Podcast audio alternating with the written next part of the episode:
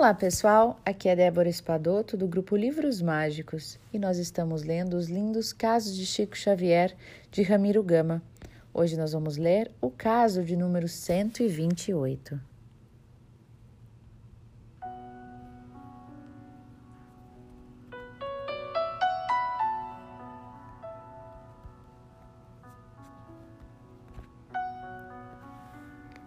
Não posso aceitar dinheiro.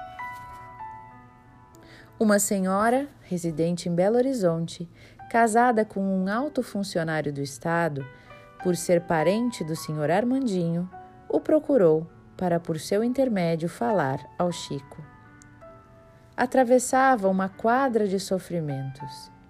Havia perdido o pai e um ente familiar achava-se gravemente enfermo o senhor Armandinho levou à casa do médium, que resolveu satisfatoriamente o seu caso e ainda possibilitou-lhe receber uma mensagem do progenitor, que se autenticara pela letra, pelo assunto e pela espontaneidade com que fora recebida.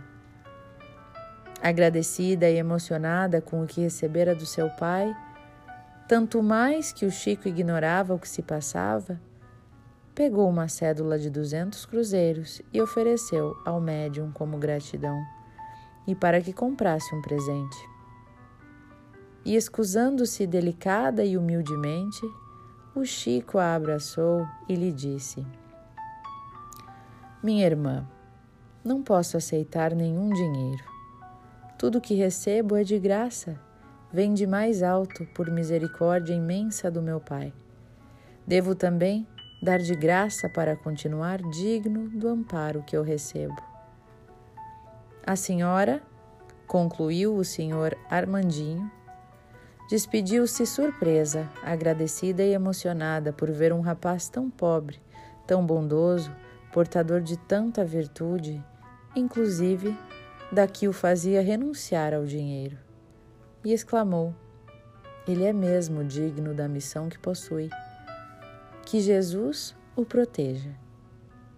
E ela partiu feliz pelo exemplo a que assistira e pelo bem que recebera.